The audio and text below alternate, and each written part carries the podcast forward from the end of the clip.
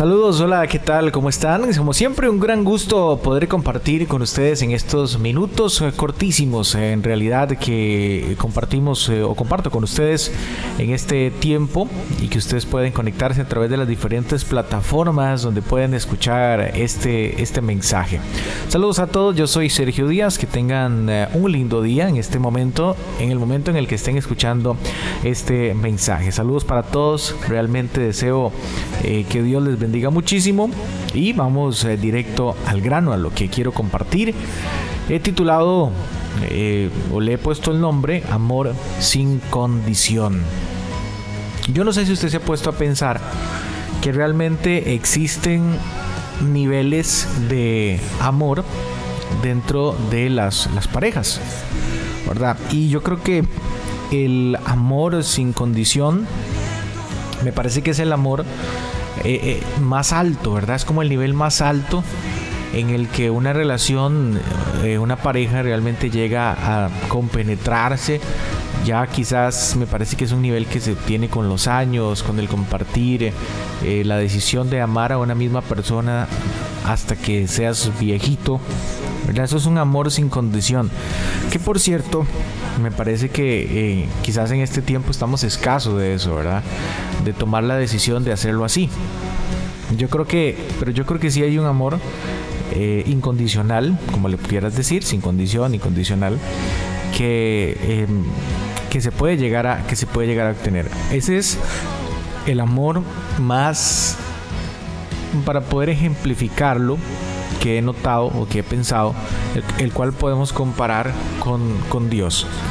Yo me pongo a pensar eh, cuando analizamos nuestra relación con Dios, ¿qué le podemos dar a Dios y qué nos puede dar Dios a nosotros?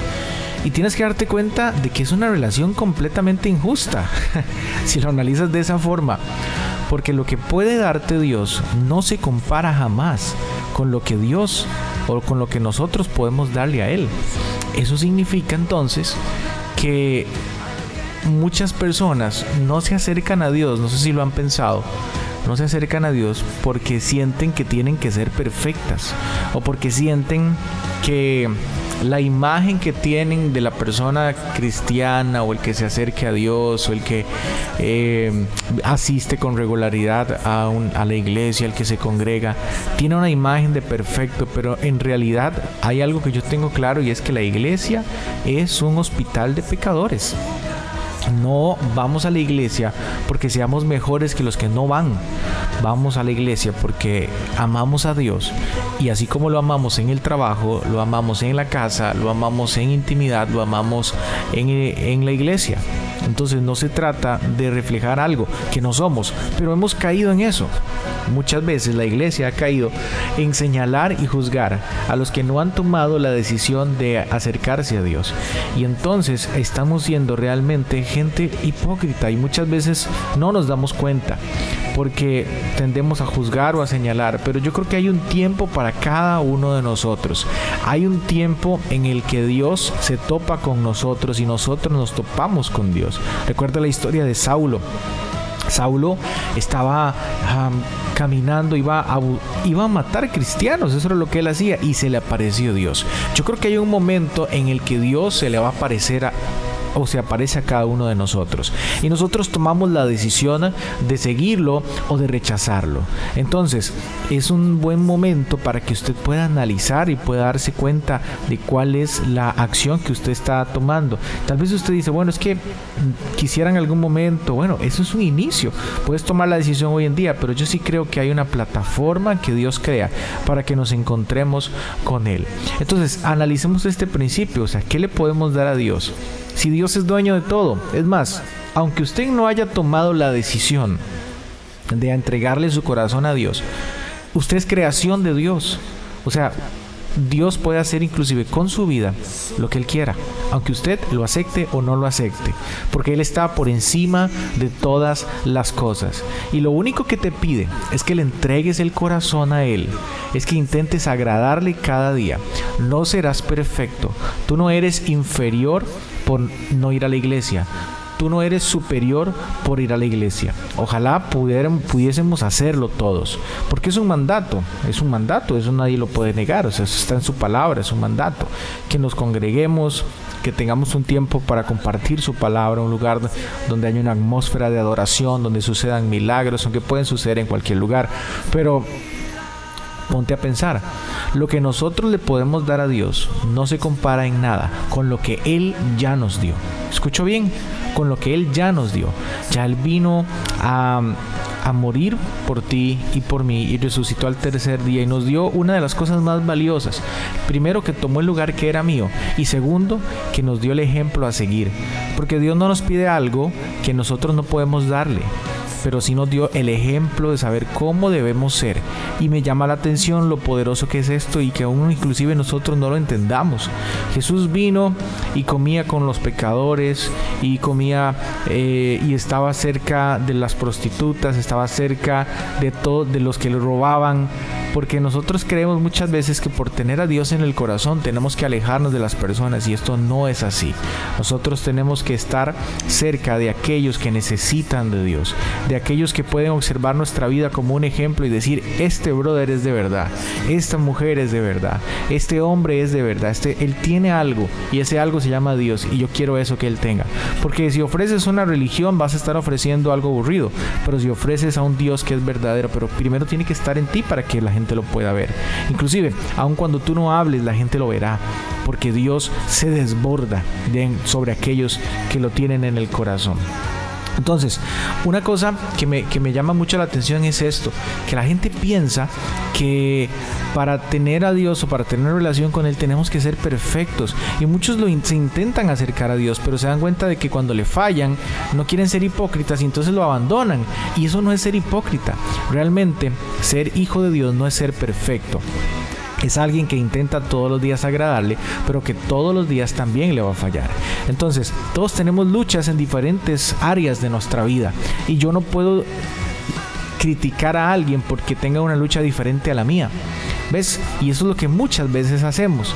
Pero hay una palabra que a mí me hace sentir que me agrada y es que la Biblia dice en el libro de eh, Jeremías 1.5, dice, antes que yo te formara en el seno materno, te conocí. Y antes que, que nacieras, te consagré. Quiero que sepas que Dios te amaba desde antes de que tú nacieras. Desde antes de que dijeras tu primera palabra.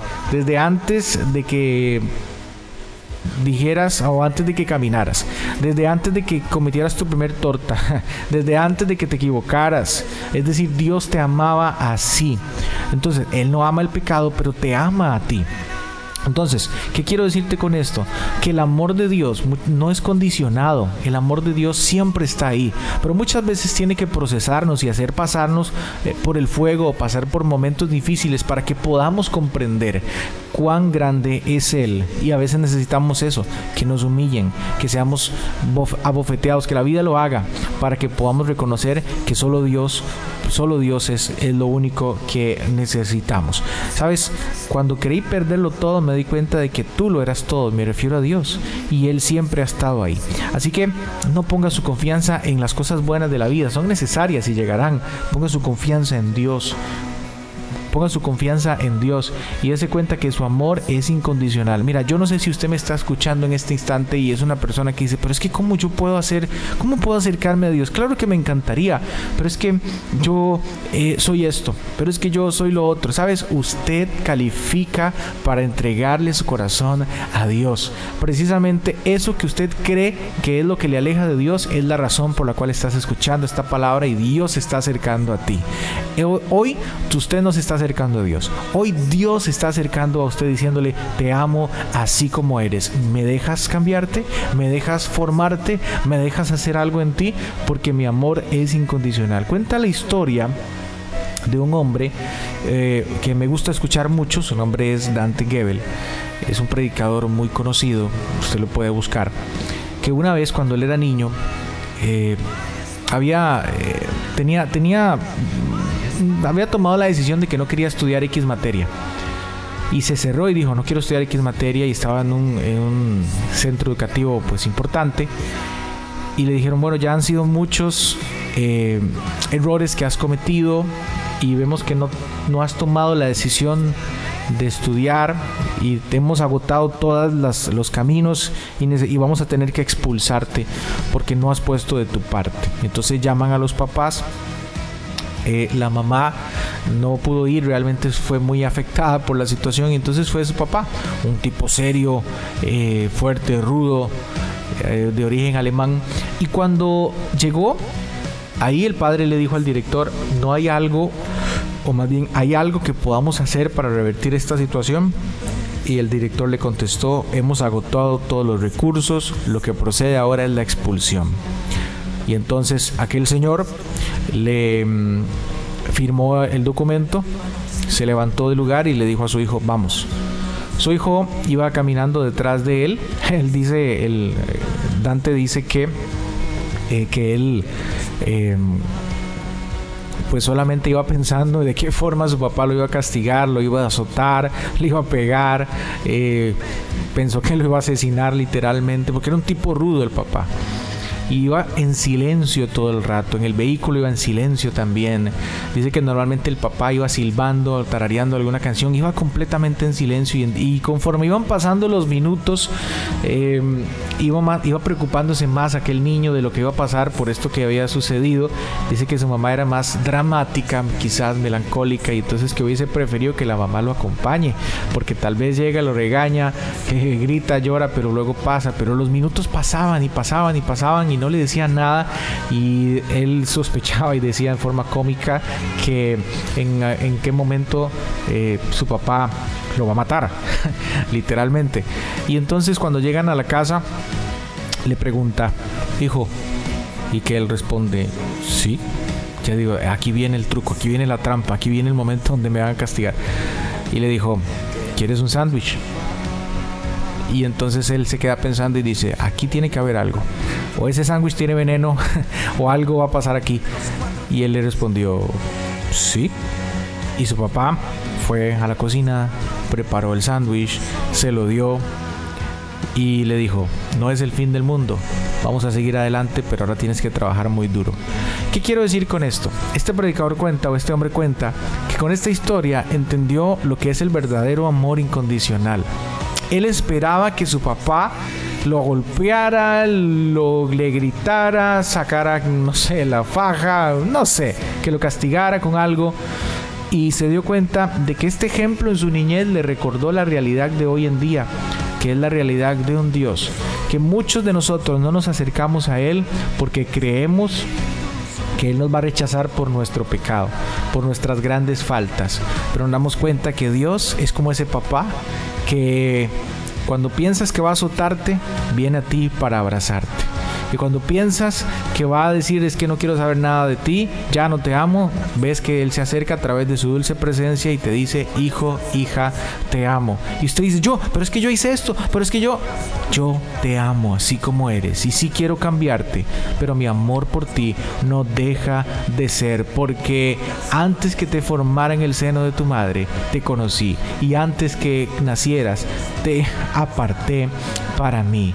El amor de Dios es incondicional y Él no deja de hacer milagros. Él no es aquel que te juzga, que te señala, sino que es aquel que muchas veces tiene que procesarnos en dolor y le duele más a Él, pero es para levantarnos y para que aprendamos. Y que sí, muchas veces también tiene que socarse un poquito la faja, pero que cuando vas con un corazón humillado, lo rindes a Él, aunque hayas hecho lo peor que tú hayas podido pensar, Dios no ha dejado de amarte. Y siento que alguien tiene que escuchar esto, Dios no ha dejado de amarte, porque el amor amor de Dios para ti es sin condiciones, es sin excusas, es sin faltas, es simplemente perfecto. Y lo que tienes que hacer es abrir tu corazón y decirle, soy tan imperfecto, pero tu amor es perfecto y lo quiero en mi vida. Así finalizamos esta palabra.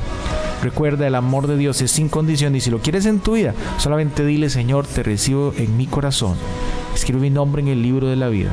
He fallado miles de veces y probablemente seguiré fallando, pero quiero caminar contigo, quiero ser tu amigo y que me enseñes y me ayudes a avanzar. Y estoy seguro que Dios será como ese gran papá que aunque sientas que tiene todo para lastimarte, ofenderte, para regañarte, para eh, golpearte, es como ese papá que te prepara ese sándwich porque te ama porque su amor es sin condición.